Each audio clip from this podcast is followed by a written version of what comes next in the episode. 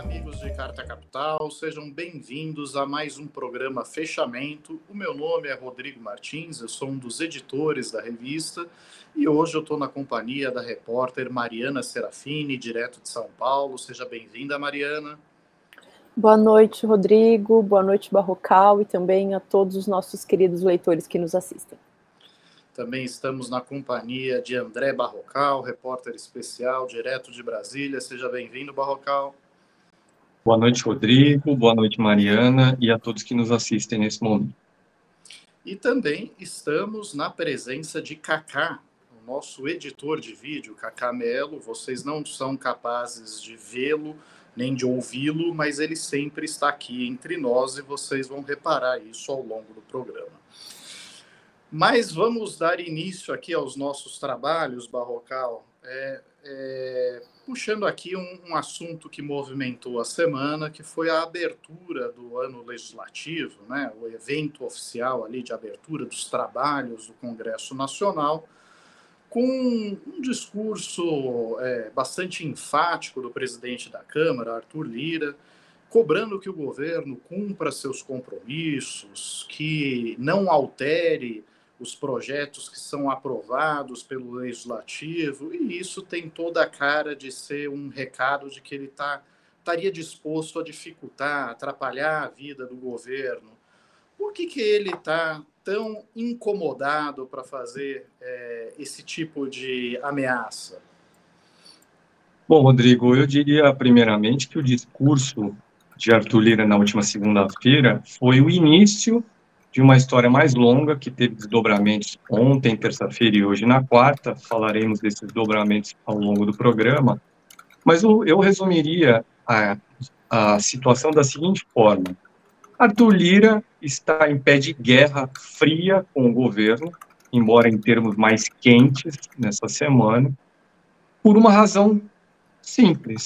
A própria sucessão dele no comando da Câmara dos Deputados daqui a um ano em fevereiro de 2025.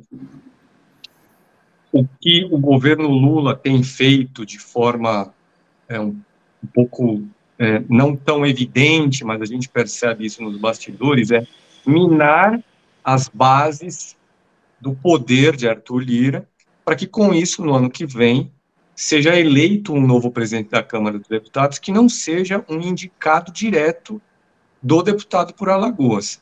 E por que o governo Lula tem interesse em alguém que não saia de dentro da cabeça de Arthur Lira?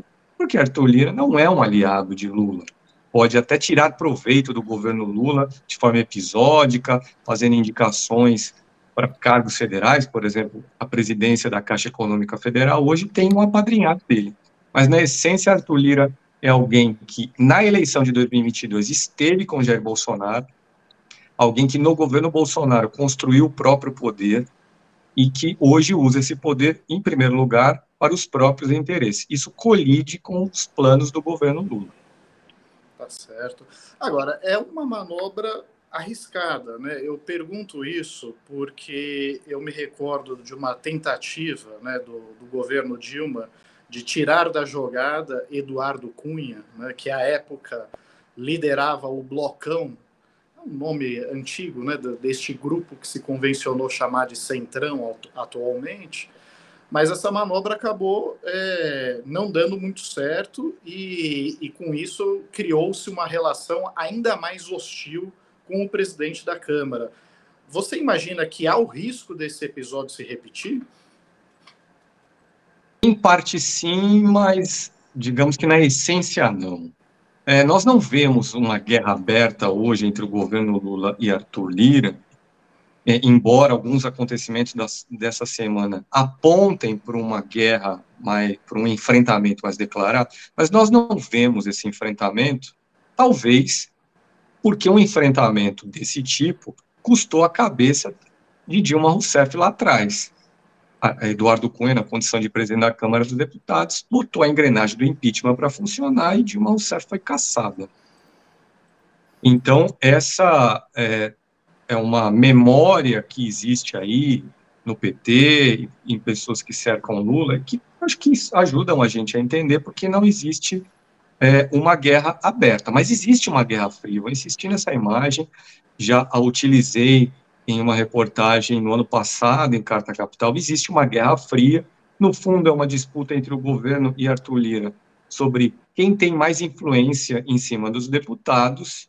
E Arthur Lira não quer perder essa influência porque não quer perder poder. É isso, Rodrigo. Tá certo. Bom, e antes mesmo né, de, é, dessa abertura do ano legislativo, um outro acontecimento que, que marcou o fim de semana foi a refiliação é, de Marta Suplicy ao, P, ao PT, ela que deve figurar como vice de Guilherme Boulos, do PSOL, é, na disputa para a Prefeitura de São Paulo neste ano. É, foi um evento que contou com a presença do presidente Lula é, e eu pedi aqui para o Cacá separar um trechinho de uma declaração que foi feita pelo presidente Lula neste momento em que Marta retorna ao PT para lançar-se aí como vice de Bolos na disputa à prefeitura. Cacá, solta para gente, por favor. E aí eu não tive dúvida. Convidei ela para ir em Brasília para dizer, Marta, eu quero você no PT. Eu quero você no PT, porque o PT precisa de você para consolidar a aliança com o Boulos e a gente ganhar as eleições. Você não sabe como eu fiquei triste o dia que o Corinthians perdeu do Palmeiras de 1 a 0 em 74 e o Rivelino foi obrigado a sair do Corinthians porque a torcida culpou ele pela derrota. E o Corinthians perdeu o seu maior ídolo, que foi jogar no Fluminense. E nunca deixou de ser corintiano. Até hoje, velhinho, fazendo propaganda, ele continua corintiano. E nós, corintianos, nunca deixamos de ver o Rivelino como corintiano. Você é o nosso Rivelino da política. Você continua no PT. Por isso é que foi importante trazer você de volta. Por isso foi importante trazer você de volta. PT cometeu erros. O PT cometeu erros. Nem todo mundo é obrigado a suportar a quantidade de erros que a gente comete. E você, em algum momento, ficou zangada. Você saiu.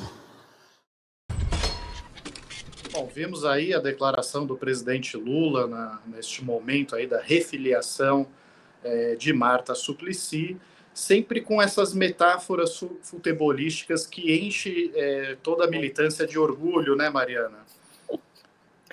É, desse caso, não sei. É. E, mas, enfim, eu, eu pedi, na verdade, para o Kaká passar esse trechinho, porque eu queria já lançar uma enquete logo no início do programa, né, para vocês discutirem aqui é, e depois a gente retoma o assunto da filiação da Marta, das eleições de São Paulo e tal.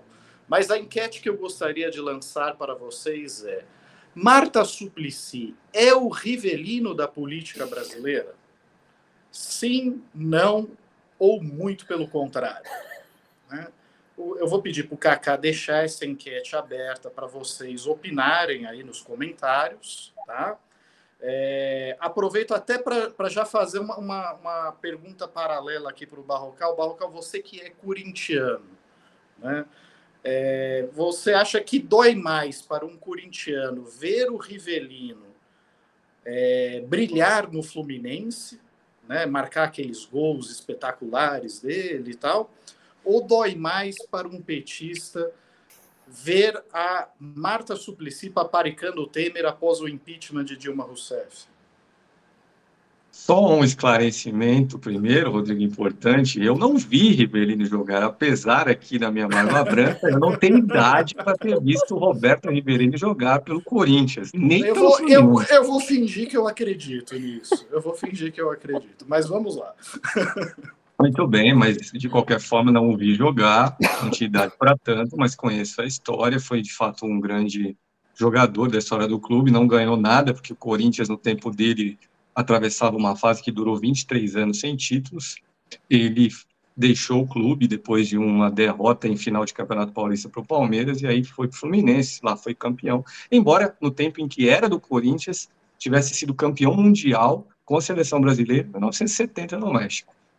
Mas, enfim, eu acho que é, se a comparação é válida ou não, eu também é, chamaria atenção para o seguinte: é, a Marta Suplicy não saiu do PT sem ter ganhado nada, como o Rivelino saiu do Corinthians sem ganhar nada, porque ela foi prefeita de São Paulo pelo partido entre, 2000, entre 2001 e 2004, e também elegeu-se senadora pelo PT em 2010, salvo engano, e aí em 2015 trocou o PT pelo MDB, era o impeachment da Dilma naquele momento, ela tinha uma briga pessoal com o então presidente, e isso a levou para os braços de Michel Temer. Tá certo. Então o Barrocal ele nunca entra nessas bolas divididas. Reparem que ele sempre escapa pela tangente, fazendo uma contextualização, mas nunca emitindo exatamente aquilo que está no, no, no seu âmago, no, no, fundo do seu coração, né, Mariana? É, ele se saiu bem dessa vez, saiu pela tangente e acabou não respondendo, né? Mas tudo bem, tudo bem.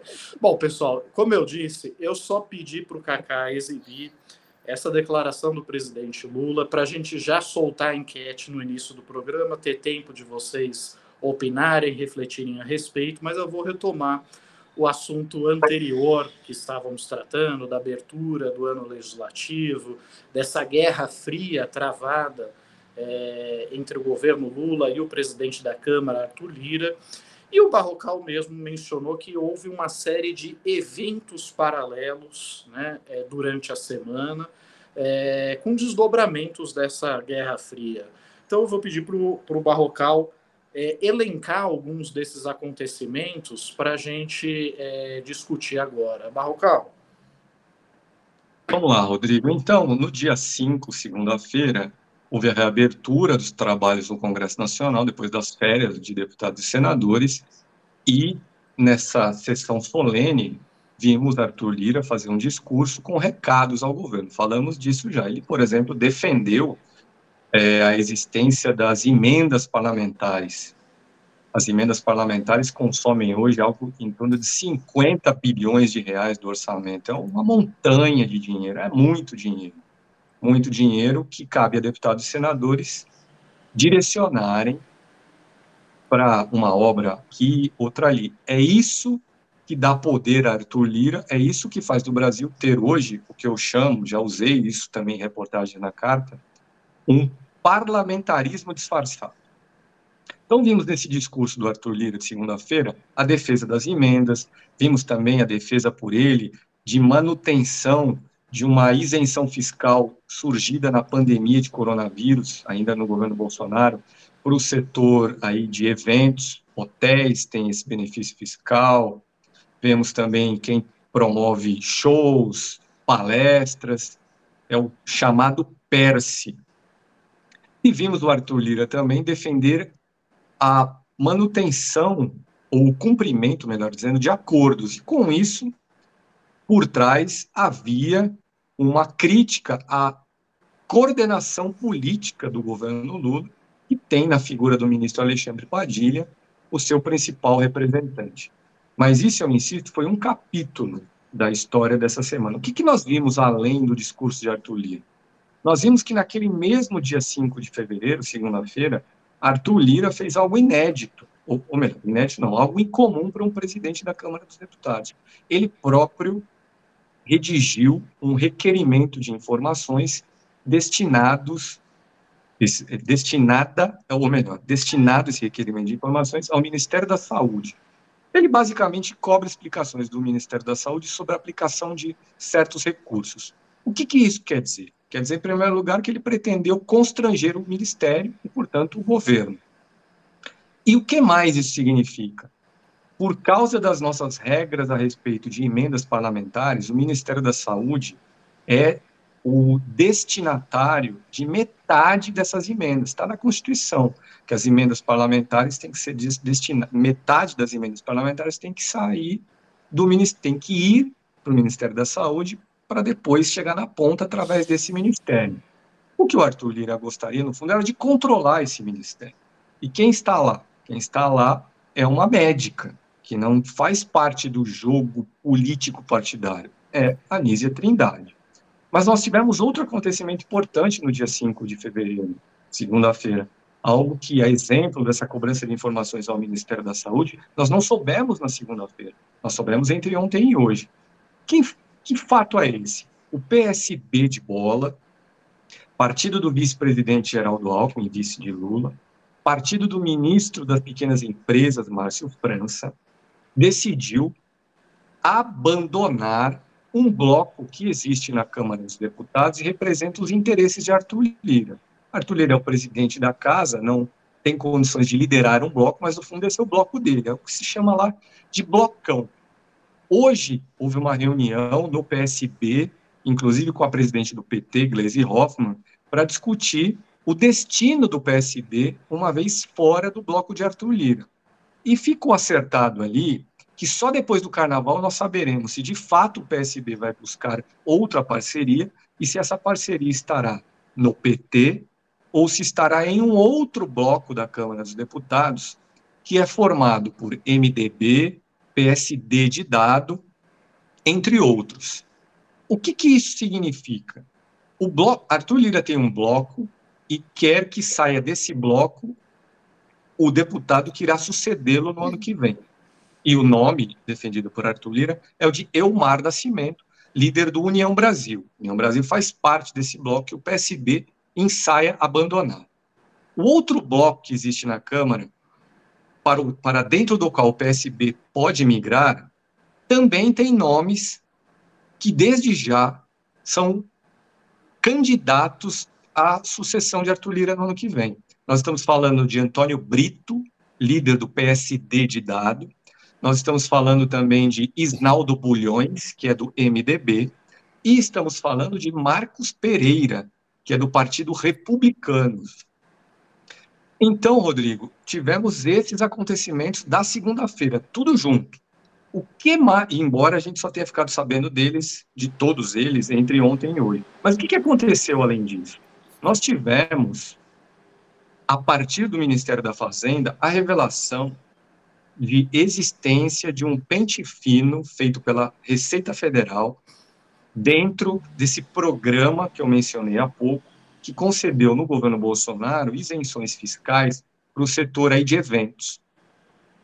Por que esse fato é importante, essa investigação da Receita? Como é que ela entra no jogo aí de guerra fria entre Arthur Lira, governo Lula? Pelo seguinte, o governo Lula, mais precisamente o Ministério da Fazenda, quer acabar com essa isenção fiscal mandou uma medida provisória para o Congresso no final do ano, retomando a cobrança desses impostos a partir de abril de 2024, e essa cobrança voltaria na integralidade no ano que vem. Só que o Arthur Lira é defensor de que essa isenção continue. Então, há, no fundo, uma disputa nesse capítulo da medida provisória entre Fernando Haddad e Arthur Lira. Quando o Ministério da Fazenda divulga a existência de possível fraude fiscal, ele está fragilizando a posição de Arthur Lira em defesa dessa isenção fiscal. Houve outro desdobramento também, depois do dia 5 de janeiro, que envolve a equipe de Fernando Haddad. Na terça-feira, ontem, haveria uma reunião do ministro da Fazenda com líderes da Câmara dos Deputados para discutir a agenda desse ano no Congresso. O que, que aconteceu? Essa reunião foi cancelada tanto os líderes do tal do Centrão, o bloco de Arthur Lira, quanto o Ministério da Fazenda, dizem aí que foram eles, cada um do seu lado, foram eles que pediram a desistência dessa reunião, o cancelamento da reunião. Mas a gente não sabe por iniciativa de quem que a reunião foi, foi adiada, foi cancelada, enfim. O fato é que o adiamento dela mostrou que tem um problema para ser resolvido. Isso tudo que eu descrevi aqui, Rodrigo, é o início de uma história que vai durar todo o ano de 25. Ela só vai acabar, tudo isso que a gente está vendo só irá acabar quando vier a eleição para presidente da Câmara dos Deputados no ano que vem, em fevereiro, daqui um ano. É, é, é, é, semelhante à Guerra Fria mesmo, né? Uma sucessão de pequenos acontecimentos que vão, que vão ocorrendo até escalar para uma crise dos mísseis. Né? É, a é, Eliane Vieira diz: esse cara está com muito poder, é, o golpe está cam caminhando com ele, perigoso. Carla Santana, 50 bi não bastam, a ganância e a, é, é de voracidade doentia. É, a Tatiana Nascimento acrescenta: o Ministério da Saúde segue na mira do Centrão? Vão fritar a ministra Anísia? Pois é, e se fritar a ministra Anísia não poderia ser um momento é, pior, né? porque o Brasil enfrenta é, mais uma, uma crise, é, no caso, surtos epidêmicos em vários estados é, das regiões centro-oeste, sul e sudeste, né? Ao menos quatro estados já decretaram é, situação de emergência por conta desses surtos de dengue. Brasília e Rio de Janeiro chegaram, inclusive, a, a anunciar montagem de hospitais de campanha para poder atender é, a esse, esse, elevado número de, de, de casos de dengue que explodiu no início deste ano. É, e este é, por sinal, o tema da reportagem de capa de Carta Capital desta semana, que não trata é, apenas desta, da, desta crise é, do momento, né, mas do porquê, ao longo de 40 anos, o Brasil ainda é, tem dificuldades para vencer essa batalha contra o Aedes aegypti, sendo que é, neste período todo surgiram várias tecnologias que poderiam é, ter sido melhor aproveitadas né, pelos diferentes governos para tentar é, fazer com que pelo menos a gente tivesse algum controle maior sobre esses surtos e epidemias que ocorrem de tempos em tempos, é, provocando aí um grande número de internações e também de óbitos por conta da dengue. Né? Então, só um, um caso que é mencionado nessa reportagem da, é, Fabíola Mendonça, é, há uma pesquisa, uma pesquisa antiga já no Brasil que, é, que, que, que, testa uma bactéria que infecta o mosquito Aedes, é, Aedes aegypti e torna ele incapaz de, de repassar o vírus da dengue adiante. Né? Então, a ideia desses pesquisadores seria criar uma comunidade de mosquitos infectados com essa bactéria para que eles pudessem meio que suplantar a população de, é, de mosquitos de Aedes para poder diminuir sensivelmente essa transmissão. Mas essa é uma pesquisa que não recebeu recursos nem do governo Temer, nem do governo Bolsonaro, voltou agora a ter um pouco de investimento, mas ainda um investimento tímido. Né? É, e como a ministra de é, Nízia Trindade ressaltou é, nesses dias, existe a vacina contra a, a dengue, mas é, o Brasil dispõe de poucas doses para conseguir imunizar toda a população. Então, neste primeiro momento, só vai ser possível imunizar a população de 10 a 14 anos, que é um, um público, um alvo, né, um público-alvo é, que costuma ter um grande número de hospitalizações. É, os idosos têm até um número superior, só que a vacina não foi autor, é, ainda não existe uma vacina autorizada para essa faixa etária, né? É, então, assim, como, como só há poucas doses disponíveis, a vacinação não vai produzir um resultado efetivo para a atual crise.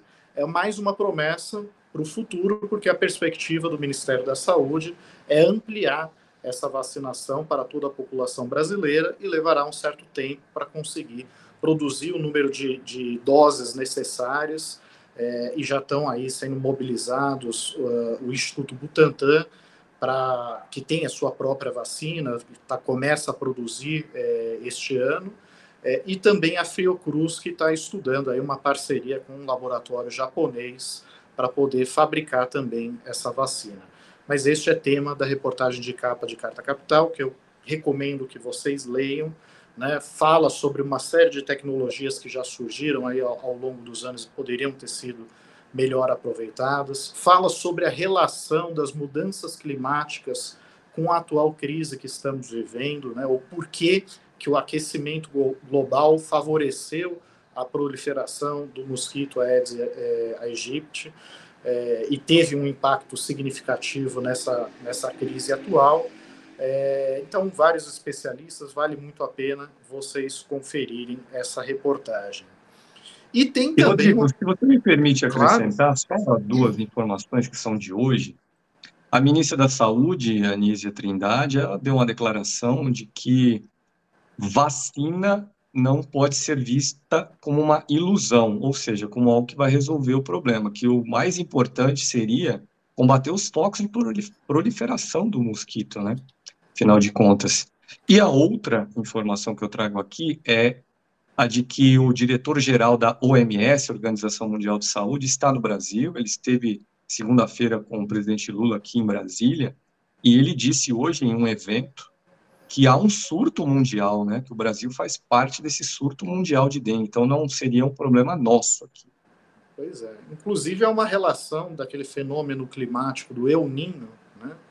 É, com esta crise que estamos vivendo no Brasil, né? Porque o El Ninho acabou agravando as ondas de calor, intensificando as chuvas, e isso acabou favorecendo a proliferação do vetor do Aedes aegypti, mesmo em locais que tradicionalmente é, não teria tantos, tanto, tantos casos de dengue por serem consideradas regiões mais frias.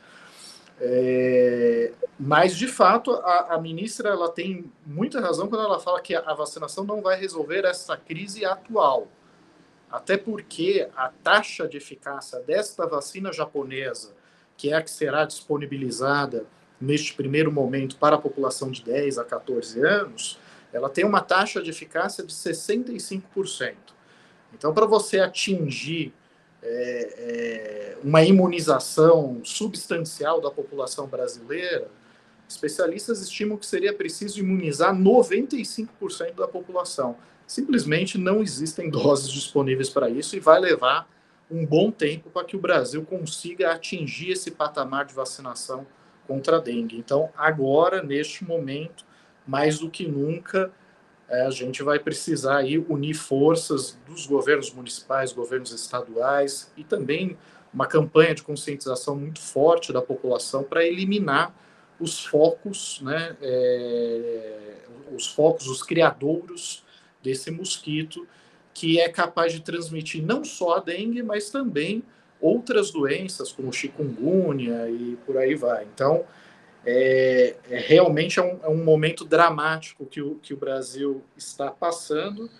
É, aliás, aqui o, o, Carlos Almeida até fala assim da imunidade de rebanho, é mais ou menos isso mesmo, para atingir esse patamar só com 95% da, da população vacinada, tendo em vista esse percentual aí de eficácia da vacina. Rodrigo. Oi, Mário. Só para a gente ter é, noção da, da gravidade do, da dengue no Brasil nesse momento, de acordo com dados do Ministério da Saúde, só nesse ano já foram confirmadas 40 mortes, é, então é quase uma por dia, né? Uma por dia, a gente não teve 40 dias ainda esse ano.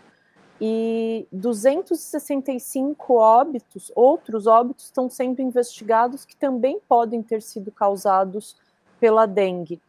É, Segundo os números que foram atualizados ontem no site do Ministério, atualmente o país está com 364.855 casos. Então, é muita coisa. Dá aquela sensação do, dos anos 90, quando a gente descobriu o mosquito e todo mundo tinha que fazer o dever de casa, de cuidar dos focos de proliferação. Mas a gente percebe também que os municípios deixaram de fazer o dever de casa. Quanto tempo as pessoas não veem um fumacê passando no fim de tarde na sua rua, né? Então precisa de volta dessa, dessa tecnologia quase ancestral aí do, do caminhão passando com jogando veneno. É, é um momento, uma crise realmente muito aguda e que a gente vai precisar, como você disse, todo mundo unir esforços. Pois é. E na verdade tem tecnologias até melhores, né? Fabíola, que escreveu a reportagem de capa, ela mostra isso na, na reportagem. Armadilhas com larvicidas que o, o próprio mosquito acaba espalhando para outros criadores. Enfim, soluções existem, é, mas infelizmente há um relaxamento, tanto por parte da população, né, que, que acaba é, permitindo que a, a, os focos né, de criação de mosquitos estejam é, sobretudo em ambiente doméstico, em, nas residências, né? Três em cada quatro focos do mosquito estão são intradomiciliares, estão dentro da, dos domicílios das pessoas, né? E também por conta desse relaxamento aí de governos municipais, estaduais, nessas políticas que podem é, é, surtir algum resultado. Agora, no início do programa, eu tinha pedido para o Kaká exibir aqui uma declaração do presidente Lula, né, que é, no momento ali da refiliação de Marta Suplicy no PT, é, usou de uma de suas metáforas futebolísticas para dizer que a Marta Suplicy seria uma espécie de Rivelino da política. Né? E ele lembrou que o Rivelino é, era um, um, um, ídolo corintiano, mas que acabou saindo do Corinthians, indo para o Fluminense e tal, e que fez muita falta ao Corinthians, assim como Marta Suplicy teria feito falta ao PT. Né? Também recebemos alguns comentários a respeito. O Carlos Almeida diz: o PT pediu para Marta voltar é, e nós que somos da esquerda adoramos essas historinhas de ovelha arrependida, o filho pródigo que a casa torna, amamos essas historinhas. Né? Já Arifiusa diz, na opinião do Lula, é, que conhece a linha de frente do PT, ela é sim o rivelino da política, foi uma grande perda ela ter saído. É, a parte essa essa história lateral, que até pedi para o Kaká aí soltar uma enquete se vocês acham que Marta é ou não o rivelino da política, depois a gente divulga o resultado da enquete. Mas é, existe um, um, toda uma movimentação do presidente Lula é, em São Paulo para fortalecer a candidatura Boulos Marta né, e para derrotar o bolsonarismo. E este é justamente o tema da reportagem de, é, do Barrocal na edição semanal de Carta Capital.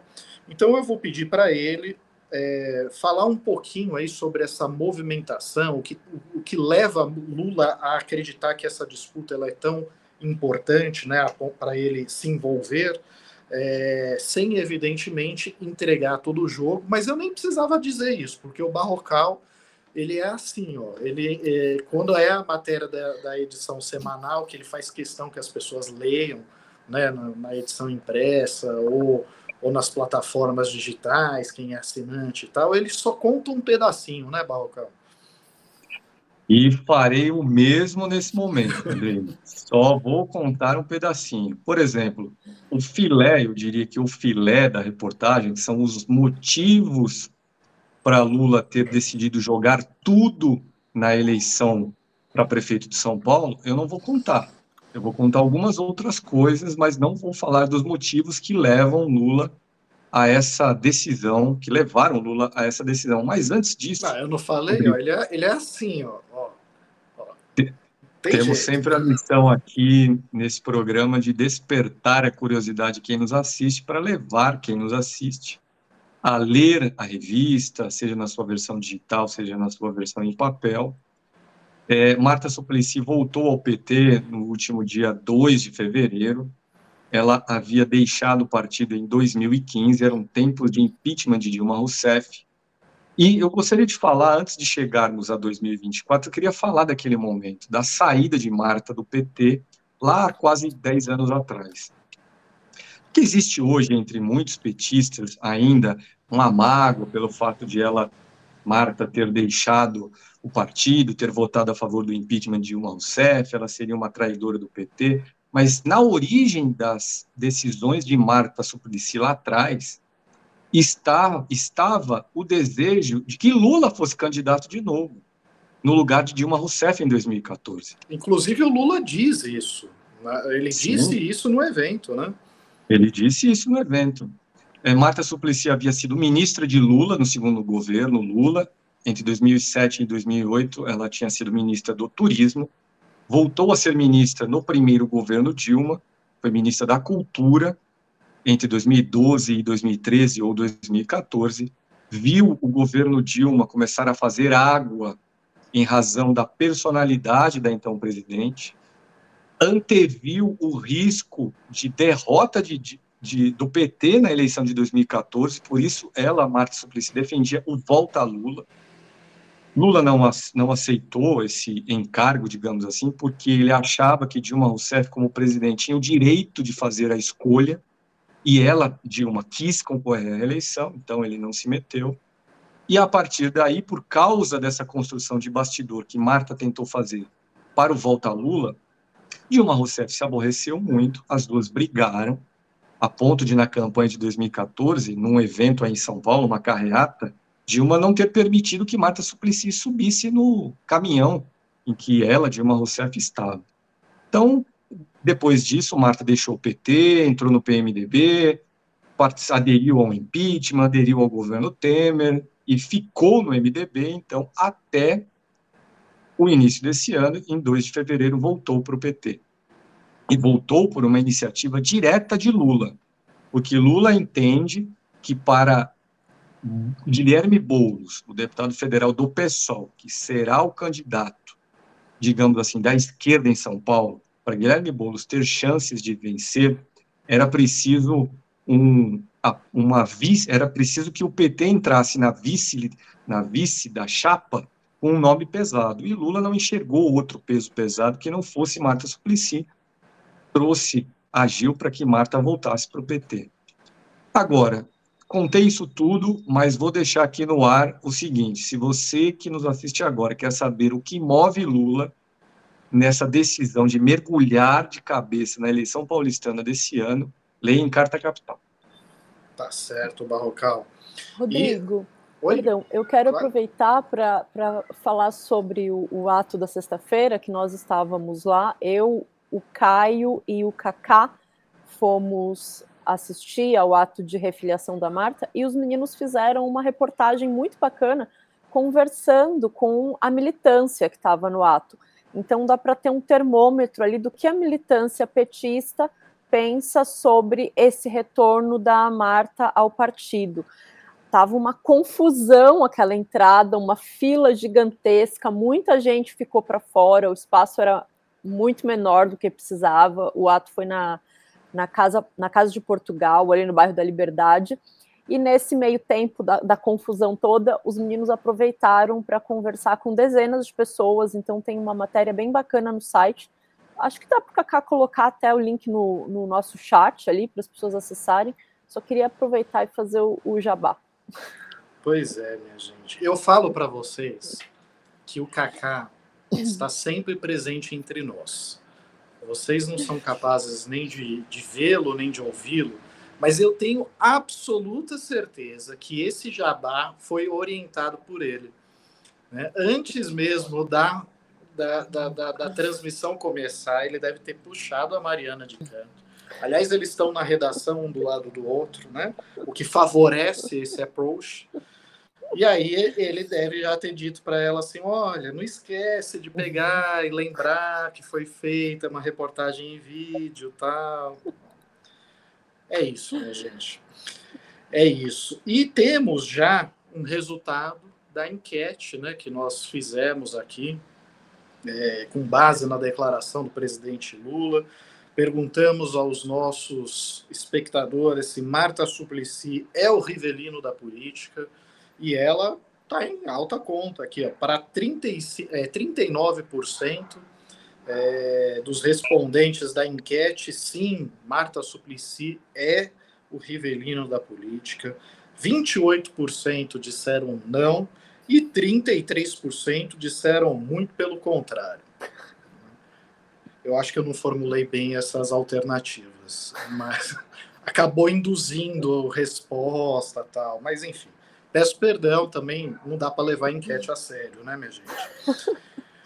Agora, eu vou pedir para Mariana falar um pouquinho sobre a reportagem que ela fez para a edição semanal de Carta Capital, mas eu vou pedir para que ela faça do mesmo modo que o Barrocal.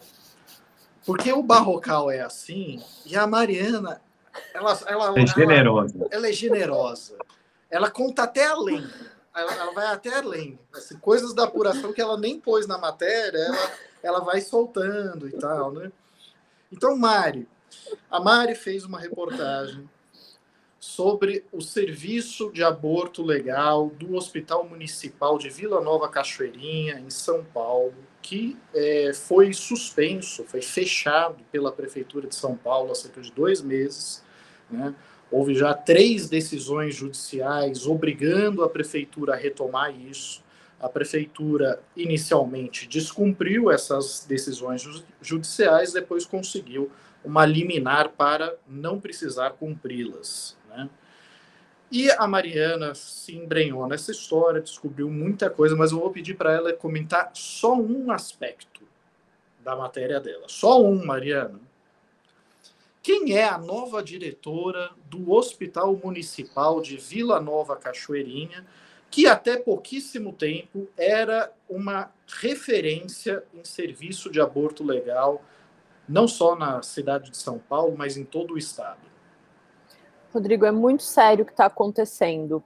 É importante explicar o porquê que o Vila Nova Cachoeirinha é uma referência em aborto legal, não só. Ah, tá vendo? Ela não se cidade. contenta em dizer quem é a diretora. Ela Mas... vai pegar e vai explicar toda a crise. Não vou, não vou, não vou, juro. Mas o porquê que esse hospital é referência? Justo esse porque eles têm a tecnologia da aspiração intrauterina, que é um método diferente, muito mais moderno de se realizar um aborto legal. É, na Europa, nos países de primeiro mundo, não se usa mais a curetagem, que é um processo de raspagem do útero, um processo muito dolorido, que precisa de anestesia, que inclusive algumas mulheres são vítimas de uma violência gravíssima nos hospitais, que é passar pela curetagem sem anestesia. Esse hospital tem esse método mais moderno, menos dolorido, mais fácil. E ele também tem a tecnologia capaz de fazer os abortos acima de 22 semanas, que são muito mais delicados. Então, por isso, esse hospital era um hospital muito procurado em São Paulo. Dito isso, quem é a nova diretora do hospital? É ninguém menos que uma ativista pró-vida a doutora Márcia Tapigliani, uma médica ginecologista muito conhecida pelo movimento feminista de São Paulo por dar declarações absurdas contra o aborto. Pelo tom do que ela fala, pelo jeito que ela fala sobre o aborto, parece que ela é contra o aborto até mesmo nos três casos em que o aborto é permitido no Brasil, que é quando a gravidez é em decorrência de violência sexual, quando há risco de morte para a mãe ou quando há o diagnóstico de anencefalia no feto. Então, são esses casos de abortos que eram realizados nesse hospital, é importante destacar. E essa médica que acabou de assumir a diretoria do hospital é contra o aborto e aparentemente até mesmo nesses casos. E é, e é curioso porque essa troca foi, foi feita de um jeito muito nebuloso. É, o hospital encerrou o serviço lá em dezembro, é, várias pessoas com quem eu conversei acreditam até que foi encerrado em dezembro, porque ali no meio do recesso, final de ano, festas, as pessoas não iam notar que, que tinha sido encerrado, então não ia ter mobilização popular contra isso, não sei o quê. E aí, nesse meio tempo, é trocado a diretora. Só que eles trocam o diretor do hospital também sem, sem avisar. Tanto que estava muito difícil saber se o diretor tinha sido trocado ou não eu precisei insistir muito com a Secretaria Municipal de Saúde para conseguir essa informação. E ontem, por telefone, o secretário municipal me confirmou que a Márcia Tapigliani está no comando do hospital, mas que o nome dela ainda nem foi divulgado no Diário da União. No então, diário oficial do, do no Diário Oficial do município, é, perdão. Então, é, é uma coisa foi, foi muito entroncado o que aconteceu ali. Agora, o impacto disso, o que, que aconteceu nesse meio tempo? como que as pessoas foram prejudicadas e vários casos de pessoas que não foram atendidas, aí para saber vai ter que ler a reportagem. É isso aí, Mariana. É muito bem.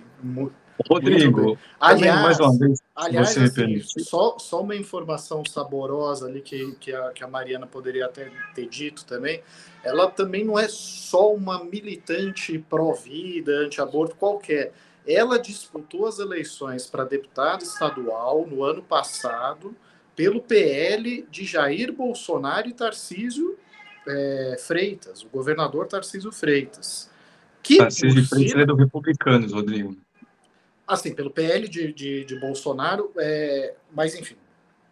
Bolso, na, na mesma chapa também com o Tarcísio de Freitas. E o detalhe é que ambos, tanto o Tarcísio quanto o Bolsonaro, estão sendo cortejados pelo prefeito de São Paulo, Ricardo Nunes, né, é, que quer o apoio deles desesperadamente para é, disputar a reeleição em São Paulo. Então, existe também esse componente que eu imagino que você também abordou na sua reportagem, né, Barrocal? Era sobre isso ou não? Sim, Rodrigo, era exatamente esse, esse link entre a matéria da Mariana e a minha matéria que eu ia falar agora. É, o prefeito Ricardo Nunes, de São Paulo, prefeito do MDB, será o principal adversário de Guilherme Boulos, né? Essa chapa Guilherme Boulos, Marta Suplicy, que terá Lula como grande cabo eleitoral, vai enfrentar do outro lado o prefeito Ricardo Nunes e possivelmente Jair Bolsonaro. Não é o apoio de Bolsonaro. O prefeito, Rodrigo, ele vive um dilema. Ele quer, mas tem vergonha do apoio de Bolsonaro. Ele precisa dos votos do bolsonarismo, mas não quer estar colado de Jair Bolsonaro, porque Bolsonaro é muito impopular na cidade de São Paulo. Uma pesquisa do Datafolha de agosto do ano passado mostrou que 68% dos paulistanos não votariam num candidato apoiado por Bolsonaro. Na eleição presidencial de 2022, Lula venceu Bolsonaro em São Paulo nos dois turnos. O PT só ganhou eleições presidenciais em São Paulo nesse século com Lula em 2002, tempo de Marta Suplicy prefeita, e 20 anos depois, em 2022. Então, Rodrigo, o Ricardo Lula vai mergulhar de cabeça, explico nessa eleição paulistana, explico na minha matéria os motivos dele, e do outro lado, e isso é algo desejado tanto por Lula quanto por Guilherme Boulos, estará essa, essa aliança envergonhada entre Ricardo Nunes e Jair Bolsonaro. E essa nomeação de uma médica contra aborto, inclusive nas hipóteses admitidas em lei hoje, nomeação dessa médica para dirigir um hospital municipal, é um gesto de Ricardo Nunes na direção do eleitor bolsonarista. Sim, sem dúvidas. E também, assim, só para deixar claro, por que ainda vale a pena você ler a reportagem da, Mara, da, da, da Mari, apesar dela ter revelado o nome da diretora do hospital. Ali tem relatos de adolescentes que tiveram o procedimento recusado e que tiveram é, de ser acolhidas por uma ONG e encaminhadas para outros estados para poder fazer isso. Estamos falando de, de, de, meninas de 12, 15 anos que foram estupradas né, e, que tiver, e que bateram com a, com a porta na, na, na, com a cara na porta do hospital. Temos é, bastidores do que aconteceu nesse hospital antes da, da interrupção do, do serviço de aborto legal, né?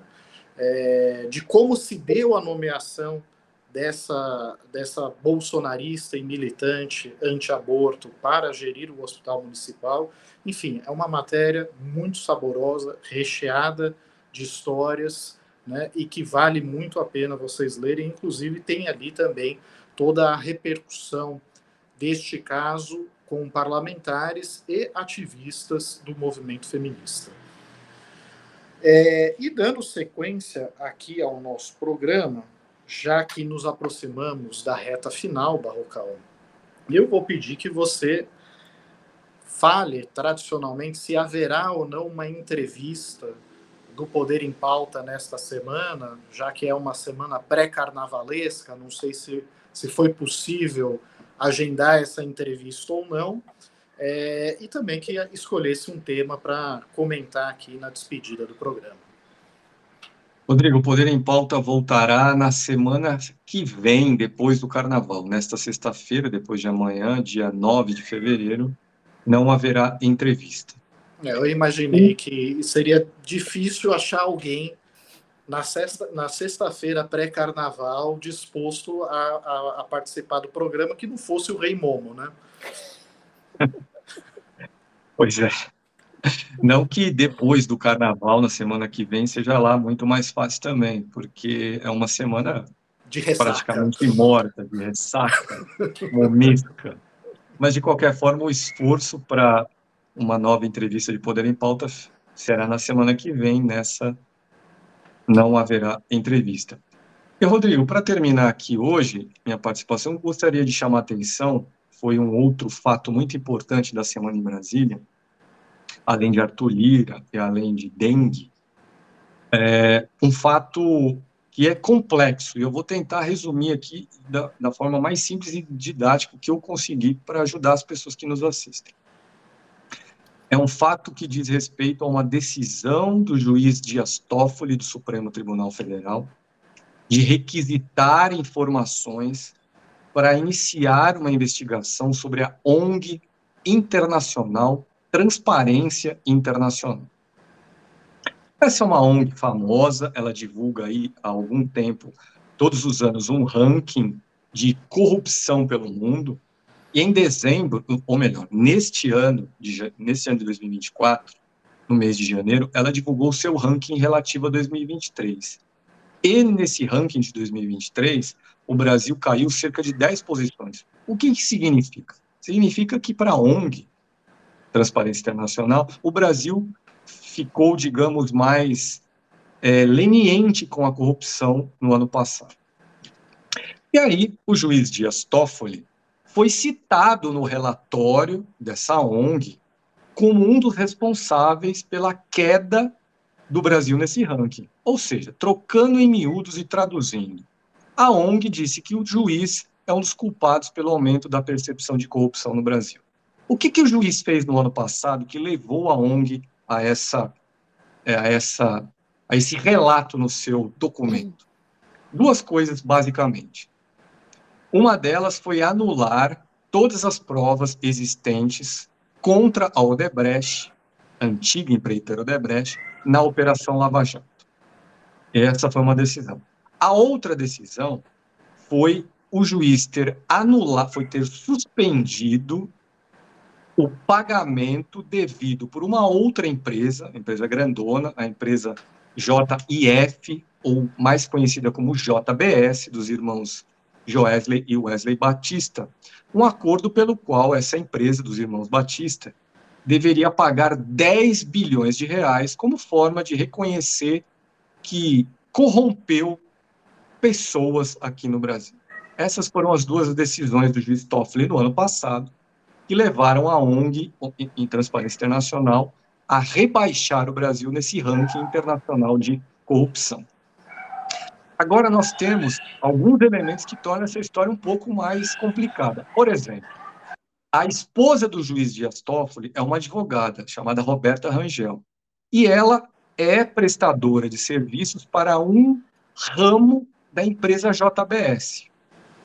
Então, cabe a dúvida: o juiz se moveu apenas com base em, em uma situação técnica, ou foi movido também por, uma, por um, digamos, ressentimento com a ONG que o culpou pela piora da corrupção no Brasil? Ou foi movido também pelo fato de que a esposa dele presta serviços para uma empresa que está num processo que ele, nessa semana, também tomou uma decisão aí importante. Qual foi a decisão importante do juiz nessa semana? Já mencionei, mas vou me estender um pouco mais. Ele decidiu que a ONG Transparência Internacional tem que ser investigada. Por que tem que ser investigada? Porque essa ONG, nos governos Temer, principalmente no governo Temer, mas com desdobramentos também no governo Bolsonaro, ela fez um, um acordo que a gente não conhece direito muito bem, com o Ministério Público Federal para que a grana de acordos de leniência fosse administrada com palpites dela, dessa ONG, Transparência Internacional. Então, daqueles 10 bilhões que a JBS deveria pagar como reconhecimento, como confissão de culpa, uma fatia de 2 bilhões de reais teria um destino definido em parceria entre o Ministério Público Federal e a ONG Transparência Internacional. Qual é o problema? O problema é que esse é um dinheiro público que deveria ir para algum órgão público e passar por uma entidade privada significa impedir qualquer tipo de controle. E foi esse argumento usado em uma ação movida pelo deputado petista Rui Falcão, que chegou ao juiz Dias Toffoli e levou o juiz Dias Toffoli a determinar que o Ministério Público Federal mande lá para o Supremo tudo que houver lá dentro do MPF a respeito desse acordo entre a ONG, Transparência Internacional, e procuradores, por exemplo, da Operação Lava Jato. Então, Rodrigo, essa é uma história muito complicada e vamos ver aí nos próximos dias, nas próximas semanas, que tipo de, do, que tipo de desdobramentos adicionais haverá. Aliás, é, até adiciono aqui um, um, outro elemento também. A Transparência Internacional ela chegou a, a figurar naquele vazamento é, dos diálogos da Operação Spoofing. Né? Um hacker de Araraquara ele acabou interceptando aí diálogos de procuradores da Lava Jato, do ex-juiz Sérgio Moro, é, e começou a vazar aquilo para a mídia. É, ele foi preso, a Polícia Federal se apropriou daquele material que ele havia acessado, né, desses diálogos entre procuradores da Lava Jato, e, é, a, e, e, desses diálogos depende-se que o quê? Que havia uma estreita parceria entre o Ministério Público Federal, mais particularmente a Força Tarefa da Lava Jato de Curitiba, com a direção executiva da Transparência Internacional no Brasil. Né? A ponto de que toda vez que a Lava Jato era colocada em dúvida, é, o então chefe da Força Tarefa da Lava Jato, Deltan Dallagnol, acionava a Transparência Internacional para pedir uma defesa pública para os seus procuradores. Foi o que ocorreu, por exemplo, com o Carlos Fernando, um dos procuradores da Força Tarefa, né, que é, foi alvo de um processo é, administrativo no Conselho Nacional do Ministério Público, e o Deltan Dallagnol pediu para a Transparência Internacional emitir uma nota em apoio a ele. Né? E foi feito isso. A Transparência Internacional emitiu essa nota de apoio e tem o diálogo entre o diretor executivo da Transparência Internacional e é, o, o, então procurador Deltan Dallagnol dentro desses é, diálogos que foram é, interceptados pelo hacker e depois apreendidos pela Polícia Federal na Operação Spoofing. Então, realmente, esta é, é a, a motivação por trás da decisão do juiz Toffoli, como o Barrocal mencionou, é bastante suspeita. Mas também a atuação da Transparência Internacional é, nessa parceria firmada aí com a Força Tarefa da Lava Jato é, em Curitiba também merece atenção, né, Barrocal? Só esse acordo, Rodrigo, não foi da, da ONG Transparência Internacional, esse acordo que o juiz Toffoli mandou investigar não foi com a força-tarefa da Lava Jato de Curitiba, foi na Operação Greenfield, que é uma outra investigação, no fundo, procuradores da República investigando corrupção que envolve empresários e políticos. O estado de espírito era um, da, da Greenfield era o mesmo da Lava Jato, mas são dimensões diferentes. E o complemento aqui, Rodrigo, destacando também o seguinte: esqueci de mencionar. Isso que o juiz Toffoli fareja como uma ilegalidade, que é a possível gestão por um, uma entidade privada, a ONG Transparência Internacional, de recursos públicos, que seriam recursos oriundos de acordos de leniência, é o mesmo modelo que o Supremo proibiu a Lava Jato de adotar. A Lava Jato quis montar uma fundação de mais de um bilhão de reais, e fazer a gestão privada desses recursos, e o Supremo proibiu. Proibiu, inclusive, a partir de uma ação movida pela Procuradora-Geral da República no governo Michel Temer, a Raquel Dodge. E a segunda informação complementar é que o sucessor de Raquel Dodge na Procuradoria, Augusto Aras, ele instalou uma investigação dentro do Ministério Público Federal exatamente sobre esse acordo da Operação Greenfield com a ONG Transparência Internacional. Ou seja, dentro do Ministério Público Federal existem elementos que contribuirão para essa investigação determinada pelo Supremo via Dias Toffoli. Tá certo. E você, Mariano, o que destaca ao término do nosso programa? Muito grave, Rodrigo. A polícia, a polícia militar não. O secretário de Segurança Pública do Estado de São Paulo, Guilherme Derrite, deu início de novo a uma segunda fase da Operação Escudo, que é uma operação da Polícia Militar que está acontecendo na Baixada Santista, aqui no litoral de São Paulo. É, essa operação aconteceu no ano passado, em decorrência da morte de um policial, então, é, por conta disso, a polícia entrou em ação nessa região e deixou 28 pessoas mortas. Não pessoas que estavam necessariamente ligadas à morte desse policial, não existia um serviço de investigação e inteligência, sim um serviço de repressão. E agora, recentemente, um policial militar foi morto novamente e a solução encontrada pelo Segurança Pública de São Paulo foi dar um novo fôlego para a Operação Escudo, que começou faz pouco mais de 10 dias. Desde então, já deixou sete civis mortos, entre eles um, uma pessoa de 45 anos, um homem de 45 anos, que já foi comprovado que não tinha nenhuma relação com o crime organizado, ele era um catador de recicláveis que foi assassinado dentro de casa. É, essa, a gente está vendo que está um descontrole em São Paulo. Claramente tem aí uma batalha entre crime organizado e polícia, mas no meio desse fogo cruzado está a população, estão civis, são pessoas pobres que moram nessa região, a Baixada Santista, nessa região que está sendo invadida pela polícia, e estão convivendo com essa ronda ostensiva é, ao longo aí dos últimos 10 dias e, e, essa violência aumentando dia a dia. Então, é muito sério o que está acontecendo. Em São Paulo, é, no ano passado, 2023, que é o primeiro ano do governo Tarcísio de Freitas, a morte, é, o número de mortes causadas por policiais militares no estado aumentou 38% além e agora eles logo no começo do ano se retoma a operação escudo. Então já dá um tom de que esse ano muito provavelmente não vai ser diferente. E a gente está vendo que a, a Secretaria de Segurança Pública não está desenvolvendo nenhum serviço de inteligência para tentar combater essa morte de policiais que está acontecendo em resposta a essa violência e está usando sim mais repressão. Então é muito sério e é algo que a gente tem que ficar de olho.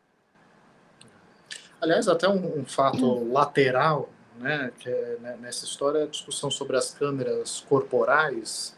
É, o governo de São Paulo cria uma série de obstáculos para ampliação desse programa das câmeras é, corporais na, nas fardas dos policiais militares. Né? É, e, assim, e a alegação do governador de São Paulo é que elas são inúteis. Né? Elas só servem para inibir a atuação policial. Na prática, a gente entende nas entrelinhas o que o governador quer dizer. Ele quer dar carta branca para a polícia agir de qualquer, de qualquer jeito e não ter prova para incriminar o policial. É, isso é o que está nas entrelinhas é, é, da postura do governo. Agora, a câmera no, no uniforme policial não serve só para fiscalizar a atividade do policial. Ela serve também para auxiliar a investigação dos crimes. E vejam só, este policial que foi assassinado, um policial da rota que foi assassinado recentemente, ele teve a execução dele gravada pela câmera corporal. Então, graças às imagens que foram captadas por essa câmera, a polícia de São Paulo tem a possibilidade de encontrar o responsável por esse homicídio. Então veja que a câmera corporal não é só para fiscalizar a atividade policial, ela também serve para auxiliar o trabalho policial né? e, e, inclusive, evitar alegações é, infundadas sobre a, a atividade policial se ela for executada da maneira correta dentro da lei. Só queria deixar registrado este ponto lateral e agradecer a presença dos meus colegas de bancada, André Barrocal, de Brasília, Mariana Serafini, de São Paulo, o Cacá Melo, de algum ponto obscuro no meu ponto aqui, né? É, a todos que nos acompanharam neste programa, ao pessoal que vai nos assistir na, na TVT, né? E é, aproveitar também para pedir para que vocês, antes de entrarem nos festejos carnavalescos, Se ainda não tem uma assinatura de carta capital, que faça essa assinatura, contribua para o nosso jornalismo. É, a nossa sobrevivência ela depende fundamentalmente de vocês, dos nossos leitores. Não podemos contar com grandes bancos, grandes anunciantes. É, a gente sabe muito bem é, que só os veículos que defendem muito bem esses interesses acabam sendo privilegiados por esse tipo de publicidade. Então, precisamos dos nossos leitores como nunca para sobreviver é, e reforço aí esse apelo. É, há várias modalidades de assinatura, inclusive a assinatura digital deve valer mais ou menos o preço de uma garrafa de cerveja em muitos lugares, né, Barrocal? Mais ou menos, Rodrigo, mais, mais ou menos. Acho que mais... você, tá, você farejou corretamente. Mais ou menos. Tem, tem lugares mais, mais, tem lugares que a, a, cerveja é um pouquinho mais barata, tem lugares que a cerveja é um pouquinho mais cara, mas veja bem, ó, em vez de você oferecer uma garrafa de saideira para o seu amigo, por que, que você não oferece uma assinatura de carta capital, Mariana?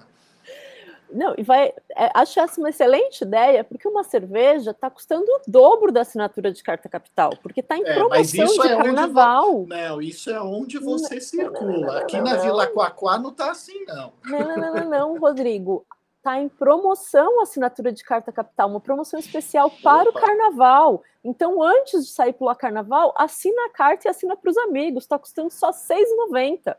Olha só. Não, aí realmente, aí realmente é uma latinha, vai. É uma latinha, tá compensando pagar uma carta capital de saideira.